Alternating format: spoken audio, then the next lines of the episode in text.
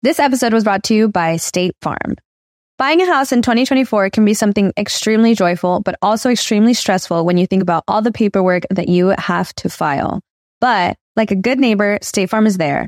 That's the phrase that will help you feel good knowing that you have people who care to help you file a claim or find the coverage for the things that you want to protect. After an accident, you may be worried. Who do I call? What do you do next?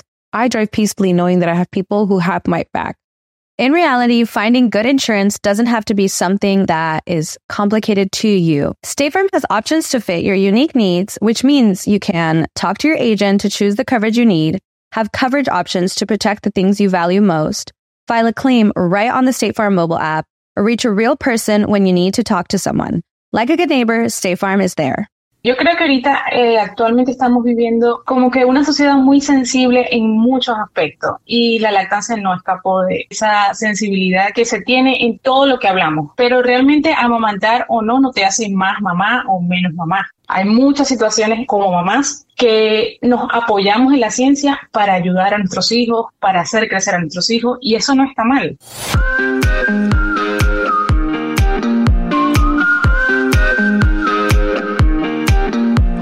Hola, ¿qué tal? Bienvenidos a un episodio más de mi podcast. Mi nombre es Ana Cruz y estoy súper contenta de que regresaron. Están descargando este nuevo episodio. También estoy muy feliz por todos los mensajitos que recibo de todos ustedes, sus comentarios, sus reviews en Apple Podcast. Estoy impresionada de todas las ciudades donde nos escuchan. Chequen esto y le voy a mandar saluditos, por supuesto, a mi gente hermosa de Dallas, Texas. Gente nos escucha en Centennial, Colorado, en Ohio, Columbus, Ohio, en Haltom City, Texas, Arlington, Texas, en Garland, allá mi gente de Garland, donde yo viví por varios años, Mesquite, Irving, Houston. Y tenemos gente que nos escucha ¿Cómo, ¿Cómo sucede esto? A ver, tenemos gente que nos escucha en Asia. Veo varias descargas ahí. En Oceanía. en Europa, por supuesto. Mucha gente de España me ha enviado mensajitos. Y mi gente linda de México. Mis paisanos. Mi pueblo, mi tierra. Gente de Sudamérica. Por allá la gente de Perú. Chimpún Callao. Saluditos a todos, los quiero mucho. Estoy súper agradecida con todo lo que hemos logrado con este podcast, el cual inició como un sueño desde hace muchos años y que por muchas razones no me había atrevido a producir y a lanzar. Pero hemos cumplido un año. Un año de esta aventura de estar grabando, de que me den las 12 de la noche aquí, grabando yo sola en mi estudio. Pero un año de mucho cariño y mucha satisfacción también. Así que esto es de todo corazón para ustedes, ¿ok? Simplemente para ustedes. El día de hoy vamos a hablar de un tema en el que me voy a confesar. He invitado a mi mejor amiga Gaby, Gaby Ángeles Castillo, porque ella está pasando por lo mismo en este momento, de diferente manera. Pero las dos tenemos, híjole, momentos bien difíciles en este proceso. Estoy hablando de la lactancia materna, donde hemos sentido que queremos tirar la toalla y donde nos hemos sentido juzgadas también. Pero antes de comenzar, quiero darle las gracias a mis amigos de Traders Village por patrocinar este episodio con más de 3.000 negocios en un solo lugar, comida deliciosa, juegos mecánicos que por cierto tienen un especial que pueden comprarle una pulserita a los nenes por tan solo 13.99, 13 dólares 99 centavos y se pueden subir a todos los juegos todo el día. Están abiertos sábados y domingos, la entrada es gratis y el estacionamiento cuesta tan solo 5 dólares. Hay una tendencia que estamos viendo en las redes sociales muchísimo, que son las Braille Fees. Ahora, Anita, ¿qué es eso? Pues también es algo que yo acabo de descubrir. las Braille Fees viene de las dos palabras breastfeeding y selfie. Ajá. Abro mis redes sociales, especialmente Instagram, y ahorita se ha convertido en una moda el amamantar. Entonces este movimiento de las Brelfis pretende normalizar la lactancia materna y lo cual me encanta. Tiene un objetivo muy bonito. Pero por otro lado, también vemos en las redes sociales esa foto perfecta con la mamá sonriendo y reflejando una paz increíble, abrazando a su bebé, sosteniéndolo pegado al pecho y que casi casi nada más le falta una aurora angelical encima de ella. Y estoy aquí el día de hoy para decirles, mamás, y hombres también que nos están escuchando, no se acerca para nada a la realidad de lo que es la lactancia materna. Para hablar de este tema el día de hoy me acompaña mi mejor amiga Gaby Ángeles Castillo, que sé que también te la has visto súper, súper difícil, amiga. Bienvenida a mi podcast y voy a comenzar preguntándote, ¿por qué decidiste amamantar a tu bebé? Hola, amiga, gracias por invitarme a este episodio de tu podcast y así poder oh. compartir un poquito acerca de mi experiencia con la lactancia. Pues los motivos que yo tuve para decidir amamantar a mi bebé pues fueron muchos, pero recuerdo específicamente estando yo en el segundo trimestre de embarazo, eh, cuando empiezan a salir nuevos estudios eh, de mamás que estaban amamantando a sus bebés y que habían encontrado que estos niños eh, tenían anticuerpos contra el COVID.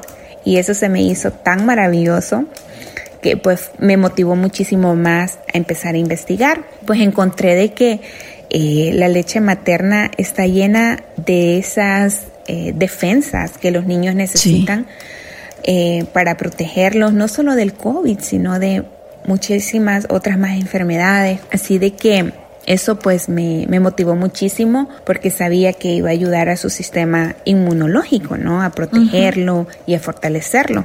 Y bueno, tú también, ¿verdad? Tienes tu experiencia con esto y, creo que también puedes compartir los motivos por los cuales tú decidiste amamantar con nosotros. Sí, amiga, yo también en esta ocasión, porque con mi hijo Caleb, que ahora tiene 12 años, intenté, pero a las dos semanas yo pensé que no estaba produciendo suficiente leche y comencé a darle fórmula. Y ya una vez que él probó la fórmula, ya no quiso la leche materna. En este caso, con bebé Zane, como sabíamos de anticipación que tenía problemitas congénitos, sí me hice el propósito de amamantarlo pero mis razones fueron las mismas que las tuyas, amiga. También leí muchísimo, investigué, sabía los beneficios de la leche materna y tú los has mencionado todos de una manera increíble. Hiciste tu tarea y, sí, los motivos los mismos. Ahora, no ha sido un proceso nada fácil, pero platícanos un poquito más. ¿Por qué dices esto? Ay, amiga, la respuesta a esta pregunta es un no con letras mayúsculas. No ha sido fácil. Fue un proceso que empezó de una manera diferente a como yo lo tenía planeado. Eh, durante el embarazo, pues yo me informé muchísimo. Tomé una clase con una experta en lactancia que me guió no a cómo eh, este proceso tenía que empezar. Mi bebé nace a las 36 semanas y pues lo consideran un bebé prematuro. Él no estuvo cerca de mí cuando él nace, pues se lo llevan a la unidad de cuidados intensivos, pues en mi plan estaba, ¿verdad?, de que yo tenía que ofrecerle el pecho a mi bebé inmediatamente cuando él naciera, ¿no? Porque así era como yo iba a empezar a producir leche, pues el tener cerca a tu bebé te ayuda a que la hormona, ¿verdad?, de la leche pues esté activa. Sí. Pero bueno, en ese momento cuando pues mi bebé está ahí, nos dicen, tienen dos opciones para alimentarlo. Uno, que era con fórmula o con leche materna de un donador, porque pues en ese momento yo no tenía leche, ¿no? Con todo el estrés, la preocupación, eh, pues yo tuve leche hasta creo que el tercer día. Y bueno, empezamos, ¿verdad? Y tomamos la decisión de que lo alimentaran con leche de una mamá que había donado. Y bueno, damos gracias a Dios por esa opción que tuvimos, porque él pues desde el día uno prácticamente ha sido amamantado eh, con leche materna, ¿no? Eh, empiezan a dársela por un, por un tubo, ¿verdad? Luego pues se le, le empezamos a dar por medio del biberón y es hasta los unos días antes de que él ya viniera a casa que pues ya empecé yo a ofrecerle el, pecho, ¿no? La tuya. dentro de todo, independientemente de la manera, ¿verdad?, en que él ha sido alimentado, pues todo ha sido leche materna. El proceso pues ha sido difícil, pero ya tenemos tres meses de que lo hemos superado, pues y él ha sido alimentado, ¿verdad? Exclusivamente con leche materna. Y, bueno, yo creo que tú también eh, tuviste una experiencia difícil, amiga. Me acuerdo pues de que las dos compartíamos, de que nos teníamos que estar extrayendo leche en el hospital. Eh, y pues es incómodo, ¿verdad? y difícil. Sí, especialmente en mi caso porque, híjole, hay demasiado, demasiado aquí, pero como muchos de ustedes saben y han escuchado en episodios anteriores, nuestro bebé también en cuanto nació, fue trasladado a la unidad de cuidados intensivos neonatales y estuvo tres meses ahí desde su nacimiento. Entonces fue bastante difícil y al igual que tú, amiga, yo también tenía toda la intención del mundo en, en que en cuanto naciera mi bebito me lo iba a pegar en el pecho pero pues no, no sucedió así. Lo que sí hice también y recuerdo es que yo tenía así súper claro de que en cuanto nazca el bebé voy a empezar a sacarme la leche y creo que a las tres horas de que nació bebé Zane eh, ya me habían llevado la máquina, la, la pompa que le dicen para extraer la leche y me la pegué, o sea, estaba todavía toda adormecida. Como pude, le dije a Dustin, pásame la, la máquina de la leche, me la pegué y recuerdo que me salieron gotitas y es lo que mucha gente dice que los calostros. Y yo me acordaba de ti, amiga, que tú decías, no se te olvide sacarte los calostros y ahí pues ahí estoy, ¿no? Son gotitas bien amarillas, pero así literal con una especie de jeringa sin aguja. Estaba jalando, succionando las gotitas que caían para guardarlas. Y sí, guardé todo lo que pude. Gracias a Dios, desde ese primer momento me empezaron a salir gotitas. Y creo que fue el día 2 en el que no tuve nada, día 2 y 3. Pero esa primer noche después de que nació nuestro bebé, tuvo complicaciones muy, muy graves de vida o muerte y fue conectado a una máquina de soporte de vida artificial llamada ECMO. Entonces cuando nos dieron la noticia a mi esposo y a mí, pues se nos derrumbó el mundo. Entonces obviamente todo eso te afecta cuando estás amamantando o cuando estás extrayéndote leche. Y recuerdo que día 2 y día 3 no me salió nada. Y me desanimé pero la experta en lactancia que estaba asesorándome allí en el hospital me dijo, no te preocupes, tú síguelo intentando, síguelo intentando. Y con todo el dolor físico que tenía, con todo el dolor emocional y con todo el desequilibrio hormonal y, y mental también, o sea, no sabía ni dónde tenía la cabeza, lo hice. Cada tres horas me estaba sacando la leche aunque fueran gotitas y afortunadamente logré colectar yo creo que un suministro para unos dos meses de leche. Días después de su cirugía es cuando ya el doctor me dijo que le iban a comenzar a dar mi lechita que tenían ahí congelada en, en el área de PQ. Le empezaron a dar la leche pero igual no era por la boquita, era a través de un tubo gástrico que le habían puesto en su nariz y aún tenía un tubo para drenar su pecho donde tuvo la cirugía y comenzamos a ver que la leche le estaba saliendo por ese tubo. Entonces fue un susto tremendo porque básicamente se le estaba derramando la leche por dentro en su pechito. Entonces pararon inmediatamente de darle mi leche materna, le hicieron estudios y descubrieron que tenía una gotera en su sistema linfático, pero yo seguía sacándome la leche, amiga. Y no perdí las esperanzas. Pero regresando a tu caso, ¿qué ha sido lo más difícil de este proceso?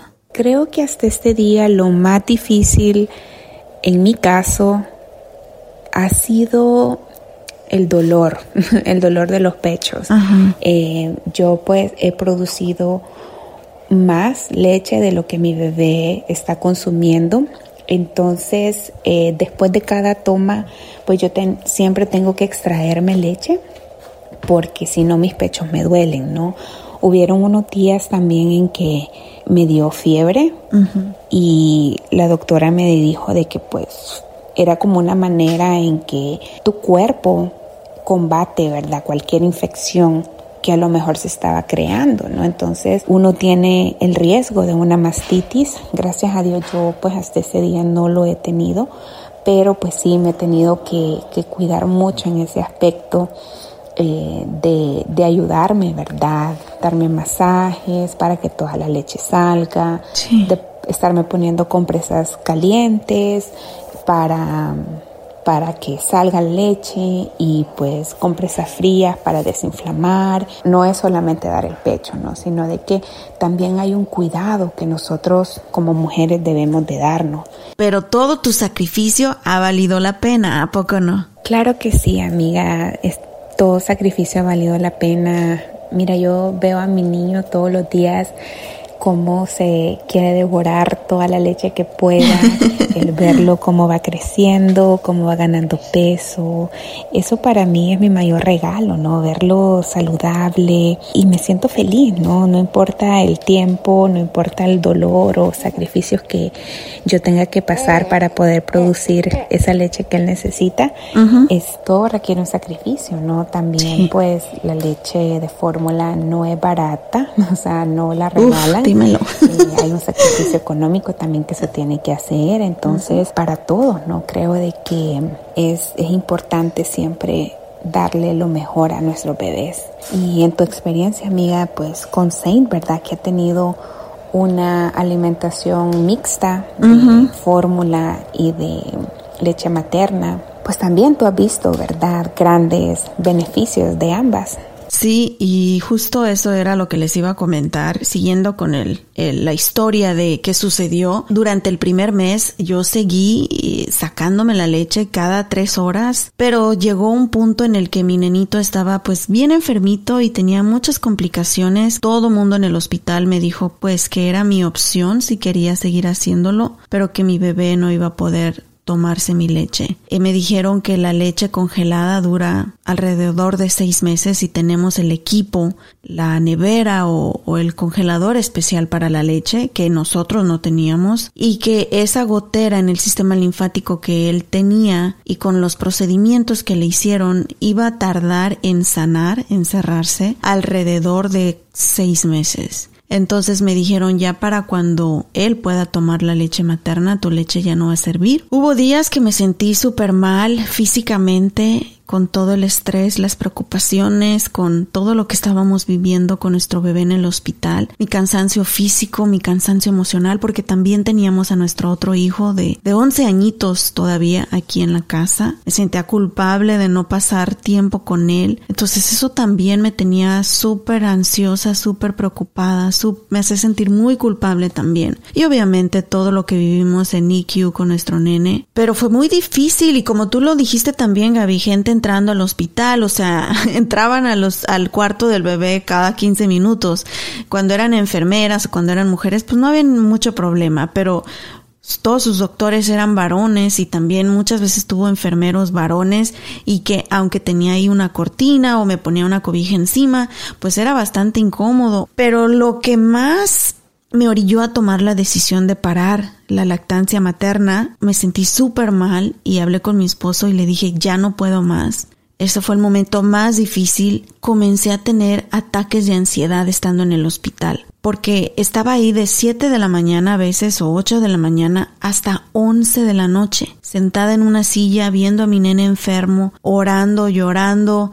A veces ni comía, a veces pasaban 7, 8 horas y yo ni no comía la tristeza me invadía, me daban ataques de ansiedad y fue yo creo que los momentos más difíciles para mí emocionalmente que he vivido en mi vida porque no los podía controlar. Son esas situaciones donde todo está fuera de tu control y ya no pude más. Comencé a enfermarme, comencé a a sentirme mal físicamente. De hecho, tuve que ir al doctor también a que me revisaran. Las piernas se me eh, comenzaron a adormecer. Me sentía muy mal físicamente y fue donde decidí parar de sacarme la leche porque mi bebé me necesitaba fuerte, me necesitaba con energía, me necesitaba saludable para poder seguir cuidándolo. Y Caleb en casita también me necesitaba fuerte, mi esposo me necesitaba fuerte. Y yo necesitaba estar fuerte. Entonces oré mucho, oré mucho, hablé con Dios, le dije, Diosito, te lo juro que toda mi intención es darle leche materna a mi nene, pero ya no puedo. Y decidí parar. Y sí, amiga, como tú lo dijiste, eh, mi nene recibió, ha recibido alimentación mixta. Afortunadamente pude darle toda esa leche que congelamos, bueno, a excepción de, de la última semana que, ay, ay, ay, muchos ya saben que tuvimos por ahí un incidente y se nos descongeló la leche y se echó a perder. ¿Cómo te ha afectado a ti todo esto emocionalmente, porque yo ya aquí aventé mi trauma. Qué bueno que tocas este punto, amiga, y que lo podamos platicar porque creo que nos preparamos para recibir al bebé, ¿no? Nos informamos de qué hacer, de cómo van a ser las diferentes etapas en su vida, pero no nos informamos y no nos preparamos para los cambios en nosotras mismas. En mi caso, yo no lo hice o sea, sí sabía de la depresión postparto, sí había escuchado eh, estos cambios hormonales que pasan, pero no les había puesto tanta atención, ¿no? Hasta que realmente yo pues empecé a sentir cambios en mis emociones, pues habían días en los que sí me sentía como un poquito triste y preocupada del saber si estaba haciendo las cosas bien o no cuando mi bebé pues ya empezó a cambiar en los ciclos de sueño, pues yo me empecé a sentir como, ¿será que lo estoy haciendo bien o mal? O sea, a veces me ponía a llorar porque no entendía, pero también creo que es la acumulación del cansancio, del, sueño, de que no comes bien. Y es bien importante estar alerta a todas las señales, porque los cambios son reales, ¿no? O sea, el cuerpo pasa de un estado de embarazo a un estado de no embarazo que tiene que ir cambiando y adaptándose. Entonces, eh, es muy importante estar rodeado de familiares que puedan venirte a ayudar, el sentirse uno acompañado. Es bien importante también, pues, el apoyo de tu pareja, aunque no puedan comprender al 100% eh, tal vez lo que está pasando en tu cuerpo cuerpo o a lo mejor no puedes hablar como un tema de lactancia o él no va a tener una respuesta que investiguen amiga. cosas. Pero pero sí es bien importante eh, sentirse acompañada apoyada y uno también tiene que aprender a descansar. Yo, yo he sido de las personas que me ha gustado siempre tener mi casa, por ejemplo, ordenada, comer saludable, cocinar y estos días no lo puedo hacer, ¿no? Y mi casa pues no está tan limpia como yo quisiera y a veces pues me he sentido frustrada por eso, pero pues también tengo que darme esa gracia, ¿no? De, decir, eh, pues prefiero descansar a, a, que mi casa esté limpia, ¿no? Claro y pues apoyarnos, como lo, mencioné, ayudarnos. Y si se llega a una depresión postparto, como tanto se habla, pues saber cómo actuar, ¿verdad? Y, y, y pedir ayuda en el momento que sea necesario. Exacto. Y bueno, a continuación vamos a platicar con Arinés Varela. Ella es especialista en lactancia materna, avalada por la UNICEF, para que nos dé su punto de vista profesional en este tema. Te agradezco muchísimo, amiga. Te quiero mucho y pues aquí seguimos las dos batallando en este tema de la lactancia. Bueno, yo ya no, porque pues ya lo dejé. ya estoy con lo de la fórmula, pero te deseo toda la suerte del mundo y sé que estás haciendo un increíble trabajo y todo se ve reflejado en ese hermoso bebito, en bebé Santiago. Vamos a ver cómo la manejamos, pero por ahorita vamos, vamos bien, amiga. Te quiero mucho, amiga. Te mando un fuerte abrazo, muchas bendiciones. Visita Traders Village de Grand Prairie donde podrás disfrutar de mucha diversión para toda la familia, entretenimiento cada fin de semana, música en vivo, escuchen esto este 11 de septiembre llega Chris Pérez y su grupo Metal.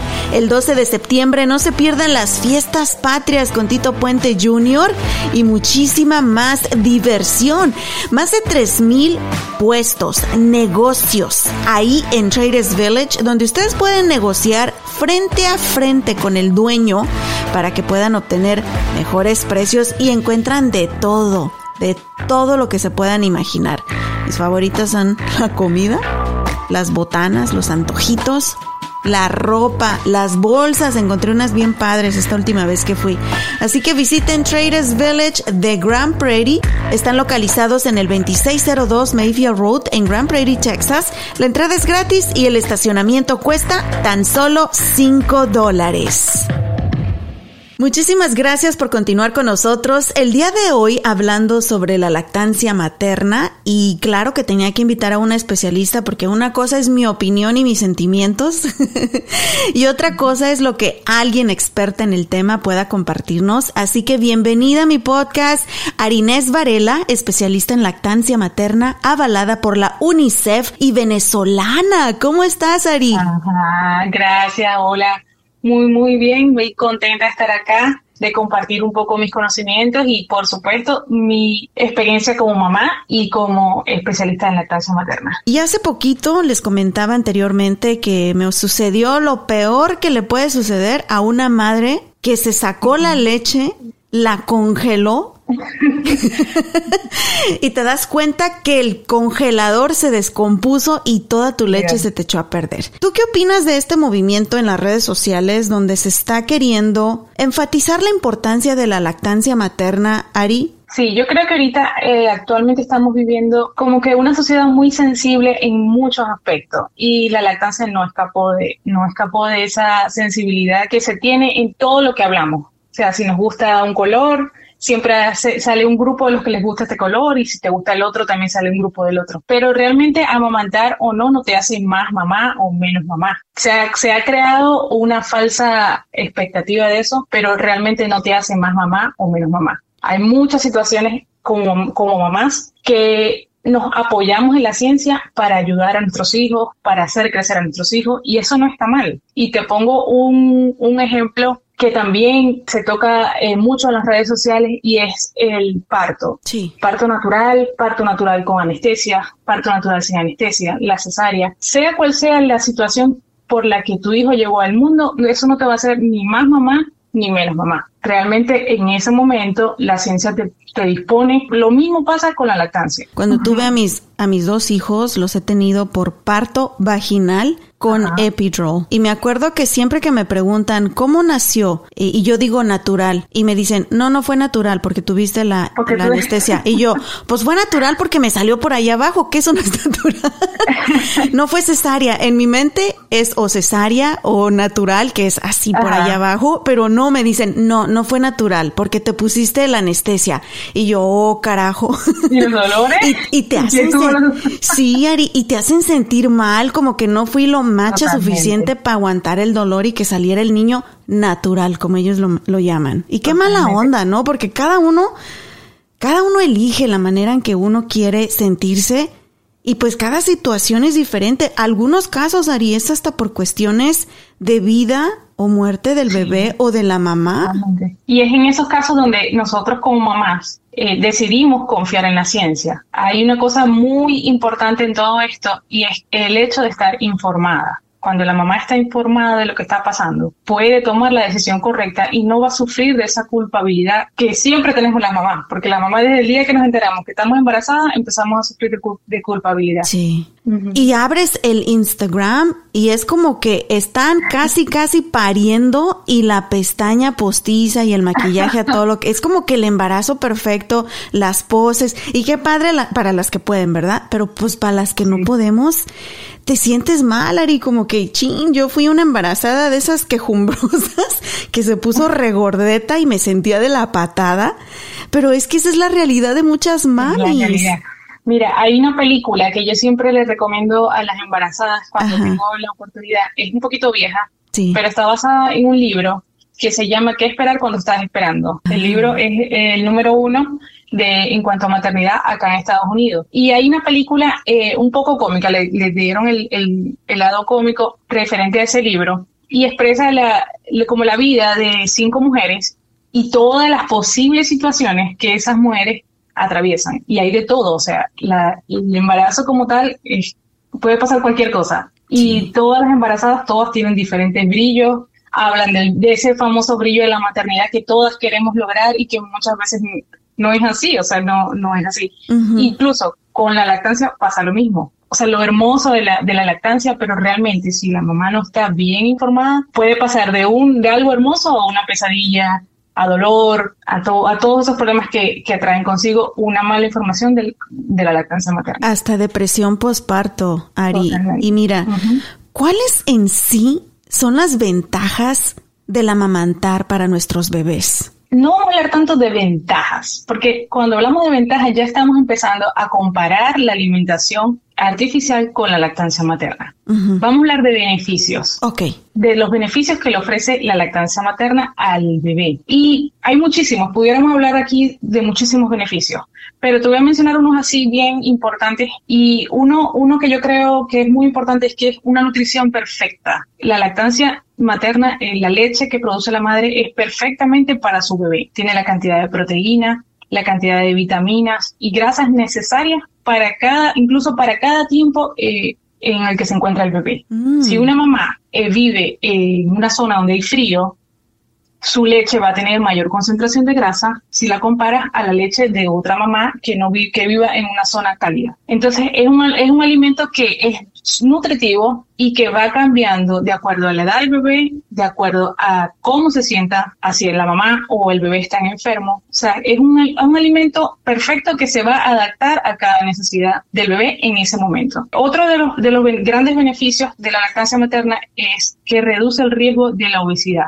en el bebé y eh, ya, ya de adulto. Es decir, que un bebé súper gordito por eh, lactancia materna exclusiva no tiene que hacer dieta, no tiene problemas de obesidad. También hay algo súper importante y es que eh, ayuda en el fortalecimiento de la mandíbula del bebé. El esfuerzo que hace el bebé para poder extraer la leche del seno hace que genere una fuerza en la mandíbula y que ese, ese músculo se acondicione de una manera que esto va a favorecer posteriormente cuando el bebé empieza a comer, cuando empieza a tragar sólidos y después cuando empieza a gesticular palabras. Y fíjate que en ese caso, Ari, fue lo que afectó muchísimo a mi bebito porque no pude amamantarlo desde que nació, todos sus músculos de la garganta estaban súper débiles. Claro. Entonces, en el momento que tratamos de darle la mamila, no podía tragar, se le iba al canal de, del aire, no tenía fuerza. Y eso le ayuda a fortalecer toda su mandíbula y fortalecer toda, todos sus músculos.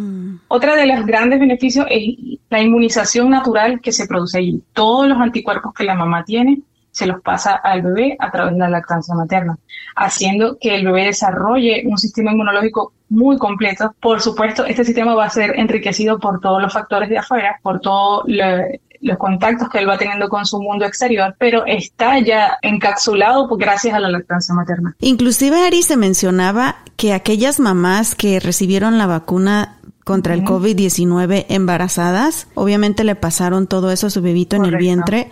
Yo me vacuné hasta que ya nació el bebé, pero estaba sacándome la leche y esa leche que congelé hasta le puse ahí en la etiqueta, después de la vacuna COVID-19. Ojalá que le haya alcanzado a pasar, aunque sea poquito de, de esa vacuna o esos anticuerpos a mi bebito, porque yo creo que es el mayor temor ahorita de las mamás que tenemos bebés chiquitos con todos estos virus que hay afuera, especialmente el COVID-19. El COVID, correcto.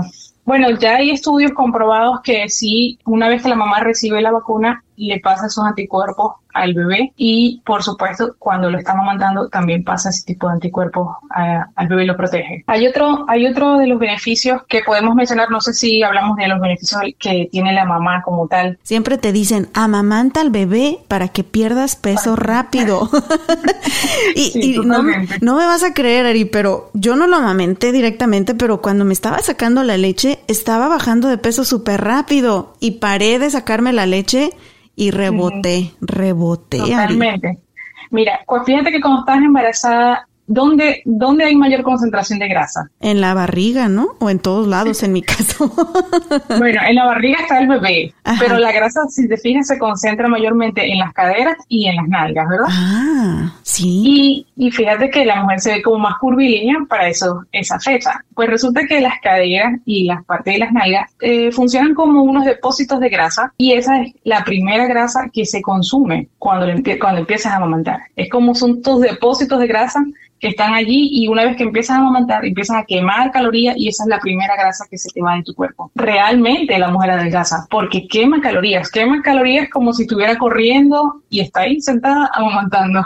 Entonces es uno de los grandes beneficios que tiene la, lactancia materna para la mujer y que ayuda muchísimo en la recuperación interna de su útero. No sé cómo fue cómo fue tu experiencia con al sacarme la leche sí, cuando se está amamantando en esos primeros días se sienten esos movimientos uterinos propios de la, de la misma lactancia. La misma lactancia desarrolla que se genere esa producción de oxitocina en tu cuerpo que hace que tu útero se vaya contrayendo y vaya de nuevo a su lugar. Sí, súper chistoso ahorita que lo mencionas, porque por las primeras semanas yo sentía, le llamaban como mini contracciones todavía. correcto. Y también sentía los calambritos como que en los nervios o en las venas de mis senos cuando se estaba produciendo la leche. Cuando ponía al bebé cerca de mí, aunque no estaba mamando de mi, de mis pechos, yo sentía cómo se movían esos nervios dentro de, de mis senos. Y también, ahorita que mencionas lo de bajar de peso, yo recuerdo que cada que me sacaba la leche, Ari, me daba un bajón de azúcar, me daba un hambre. Pero cañón, o sea, era como que, ¡ay, necesito una, tráiganme la vaca entera, olvídate la hamburguesa! me daba muchísima hambre, pero yo creo que es eso que tú mencionas, ¿verdad? De que es como si... quemando calorías. Sí. Está, como si estuviera haciendo ejercicio, quemando calorías y sentada. ¿Cómo amamantar? Porque aunque no lo creas, hay muchas mujeres, las que son primerizas especialmente, pero inclusive aunque sea tu segundo o tercer hijo, no sabemos cómo comienza ese proceso. Solo dicen en cuanto nace el bebé, pega el grito, primero Dios que esté sanito, te lo ponen en el pecho y pégatelo en el seno. Pero en realidad uno está como que, ¿y ahora qué hago? ¿Cómo es ese proceso de comenzar eh, eh, el amamantar a nuestros bebés? Para que no se sientan culpables de que no hicieron lo correcto? Yo creo que lo primero, primero es informarse. Eh, durante el proceso de, del embarazo es bueno leer mucho, leer información buena, no leer de las redes sociales solamente leer información buena, irse a la fuente y buscar información en páginas como la página de la Organización Mundial de la Salud, páginas de la UNICEF, la Liga Internacional de la, de la Leche, que son esos organismos que rigen y que te dan una visión de cómo es amamantar. Una vez que la mamá empiece a buscar toda esa información y entender cómo es todo el proceso, llega el día, llega el gran día, donde se le olvida todo lo que leyeron. Sí. Y entonces ahí es donde yo les digo, mira, el día que tú, que tú tienes a tu bebé en tus manos, nace otra mamá, nace una mamá nueva, nace otra Anita, nace otra Ari, y empieza esa mamá, empieza justamente a nacer ese instinto materno que tú no lo tenías antes de tener a tu hijo en los brazos, ni cuando estabas leyendo, ese instinto materno no tenías pero lo tienes el día que tienes a tu hijo en los brazos. Entonces, una vez que tú conectas toda esa información que leíste y con tu instinto materno empiezas a entender cómo hacer las cosas. Hay muchas técnicas, en el hospital te van a explicar cómo hacerlo, pero siempre mi recomendación es conectarte con tu instinto materno, conectarte con qué voy a hacer, con mi propio instinto materno y primordialmente revisar la boca del bebé, porque la postura es clave en los primeros días. Verificar que esté barriga con barriga, que el bebé esté en una posición correcta. Ya luego van a amamantar de cualquier manera, pero los primeros días es necesario revisar bien, bien esa postura, revisar la boca del bebé, revisar esos detallitos que si leíste y te informaste cuando estabas embarazada, se te va a hacer muy fácil conectar todo. Porque resulta que como tú tienes a tu hijo piel con piel en tu pecho, estás generando oxitocina. Y esa es la hormona de la felicidad, la hormona que te da placer, la hormona que te dice, ah, todo está bien. La realidad es que para muchas mamás no sale leche inmediatamente, es un proceso de al menos un par de días. Y también hablan mucho de que las primeras gotas que te salen de tus senos, a ver si digo bien la palabra, calostros, y que son súper importantes porque tienen muchísimos nutrientes. Es como un concentrado de todo. Sí, fíjate, eh, los primeros días siempre también le digo a las mamás, no se alarmen si no ven leche, incluso no puedes ver nada, pero hay que seguir haciendo el ejercicio de colocar al bebé, de colocar la boca y generar todo este proceso hormonal que se está generando en el cuerpo para que al cabo de unos tres días empiece a bajar una leche propiamente madura. Sin embargo, los tres días antes, o sea, los tres primeros días, empieza, la mujer produce calostro, que son unas gotas amarillas, a veces ni se, ni se ven, y son muy poquitas, porque si te pones a, fijar, el estómago del bebé es el tamaño de una aceituna cuando nace, así como el tamaño de una aceituna. Y el bebé solo necesita esas gotitas para alimentarse, no necesita ni 3, ni 3 ml, ni, ni una onza, no, necesita gotas Oh, wow. pero en constante producción. Entonces es como, es como un círculo, un círculo que a mayor succión, mayor producción. Entonces el bebé tiene que estar con su mamá todo el tiempo pegado para que se genere todo este proceso hormonal que va a desencadenar en unos tres días que tú tengas una leche propiamente madura. Mira, parece mágico, pero yo le digo a la mamá, en unos tres días verás cómo vas a tener los senos. Y en tres días son... Boom. Ajá. Boom. Ahora, Ari, ¿es verdad que hay mamás que de plano no pueden amamantar? Eh, genéticamente la mujer está preparada para amamantar.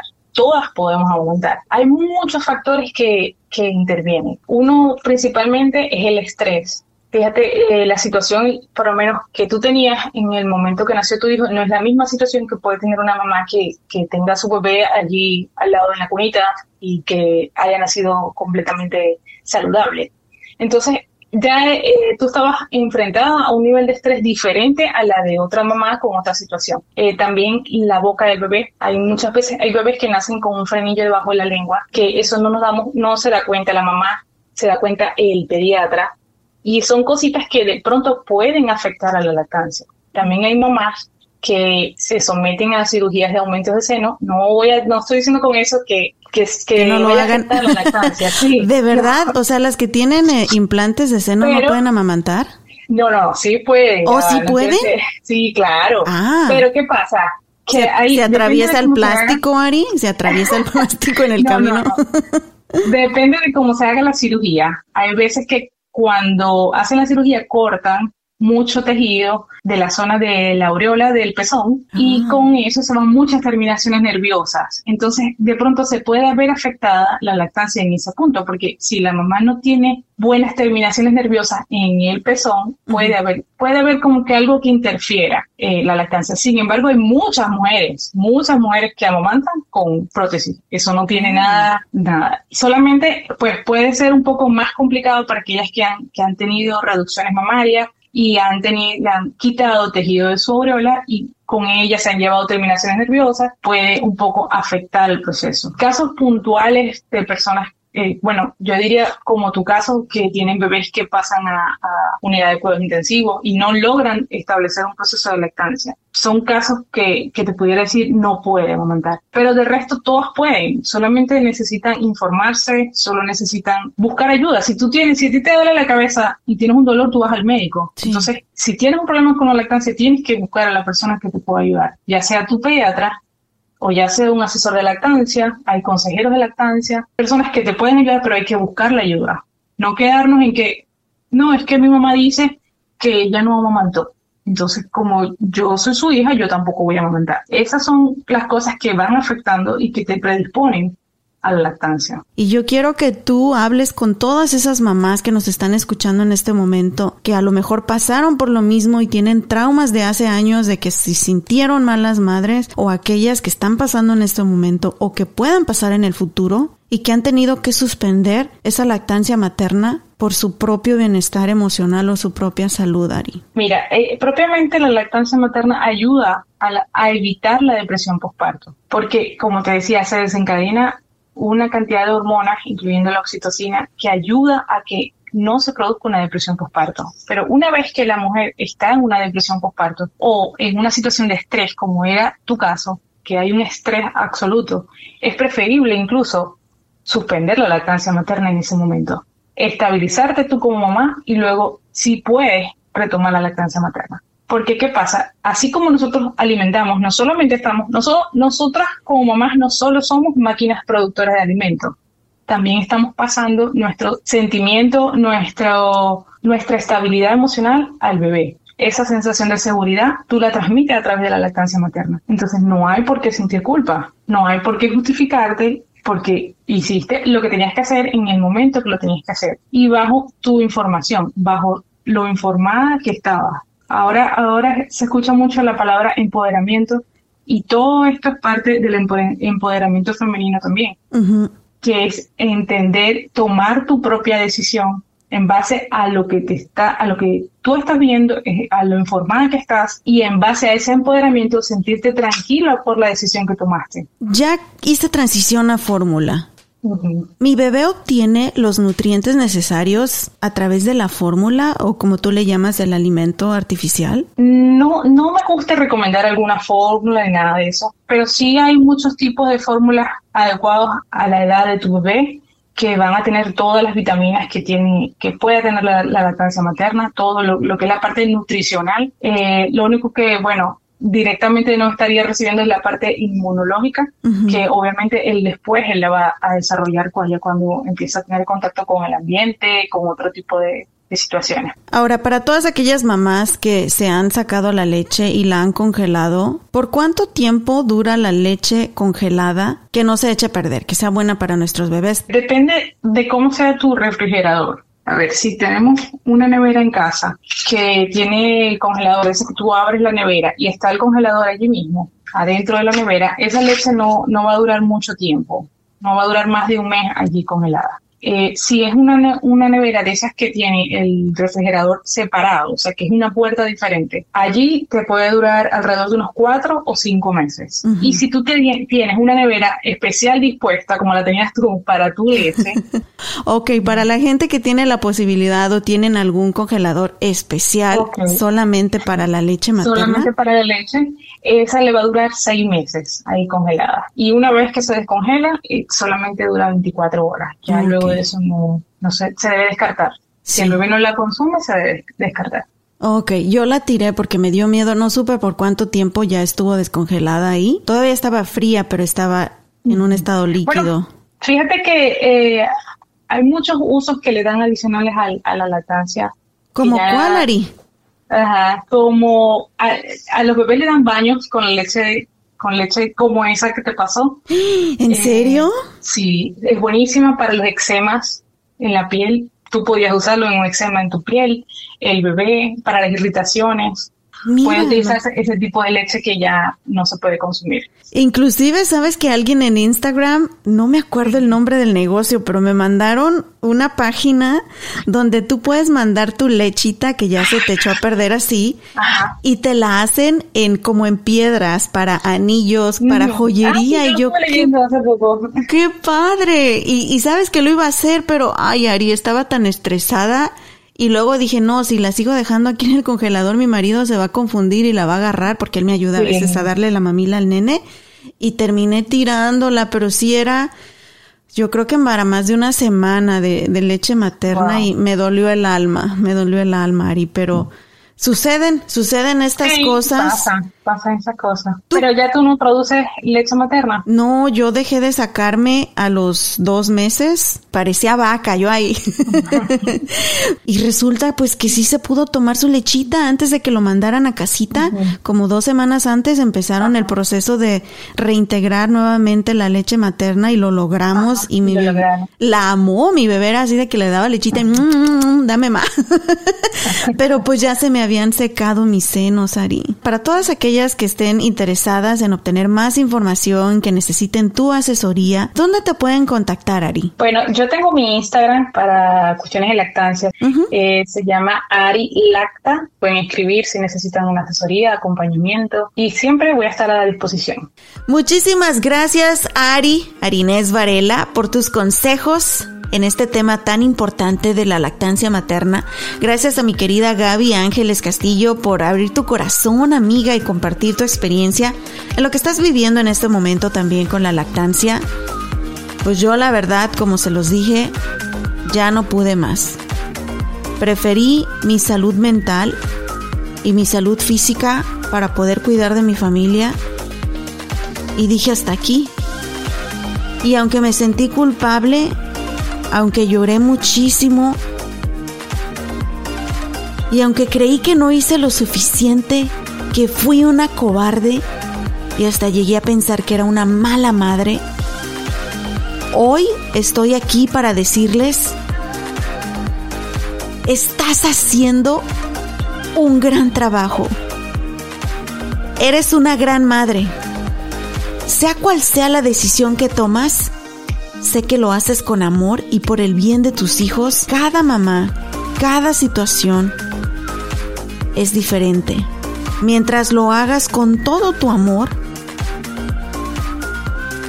estás haciendo lo correcto. También gracias a mis amigos de Traders Village por patrocinar este episodio de mi podcast. Recuerden que tenemos una cita el próximo martes y déjenme sus comentarios en mis redes sociales arroba by Anita Cruz, arroba B de burro y Anita Cruz. También porfa denle ahí las cinco estrellitas, el review en Apple Podcast.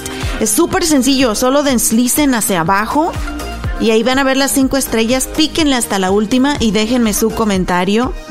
Y suscríbanse porque así van a poder recibir las notificaciones cada que hay un episodio nuevo y también compártalo en sus redes sociales para que nos sigan escuchando. Los quiero mucho, mamis. Somos una comunidad. Hay que apoyarnos entre nosotras. No estamos solitas. Todas pasamos por estas cosas y todas amamos a nuestros hijos con nuestra vida, ¿verdad? Daríamos la vida por ellos. Las quiero mucho, Dios me las bendiga. Nos eh, escuchamos el próximo martes. Ya me voy porque bebé Sein ya tiene hambre. Es su hora de comer. Las quiero.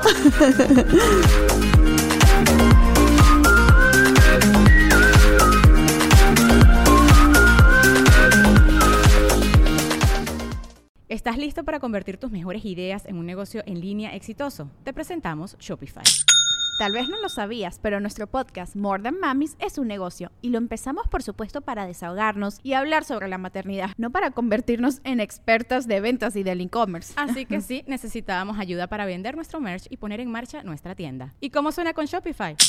Llegó otra venta. Shopify es la plataforma de comercio que está revolucionando millones de negocios en todo el mundo. Ya seas un emprendedor desde tu casa o desde donde sea, Shopify es la única herramienta que necesitas para iniciar, administrar y hacer crecer tu negocio sin dificultades. Con Shopify puedo gestionar pedidos, envíos y pagos desde cualquier lugar, brindándote toda la información y estadísticas de tus ventas al detalle. Regístrate para un periodo de prueba con tan solo un dólar al mes en shopify.com barra sonoro, todo en Ve a shopify.com barra sonoro para llevar tu negocio al siguiente nivel. Shopify.com barra sonoro.